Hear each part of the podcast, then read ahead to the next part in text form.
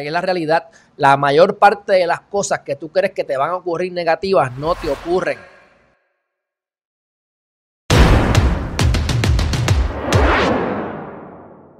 He tenido muchas preocupaciones en mi vida, de las cuales muchas nunca ocurrieron.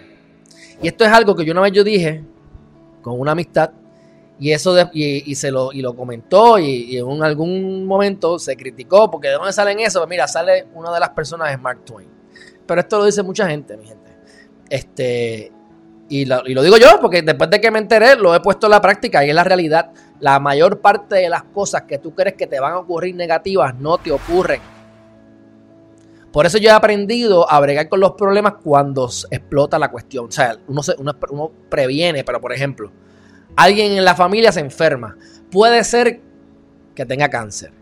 Puede ser que tenga alguna condición. Pues entonces yo me estoy enfocando en ver a esa persona con salud, visualizarla con salud y no me voy a preocupar hasta que me digan encima, mira, tiene cáncer o tiene la condición. Y como quiere en ese momento, sabemos que la mente es poderosa y con positividad, con pasarla bien, con reírte, te cura.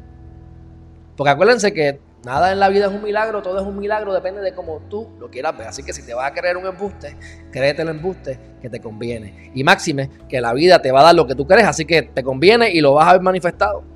Así que primera cosa que debemos saber, todas estas cosas malas que creemos que nos van a ocurrir están en nuestra mente. Nuestra mente no está en el presente. Si no estamos en el presente, ya entra el miedo y entran todas esas cosas. La manera de erradicar el miedo es mantenerte en el presente. Es difícil hacerlo, pero en esos instantes que estés en el presente sintiendo lo que estás haciendo, no tienes miedo.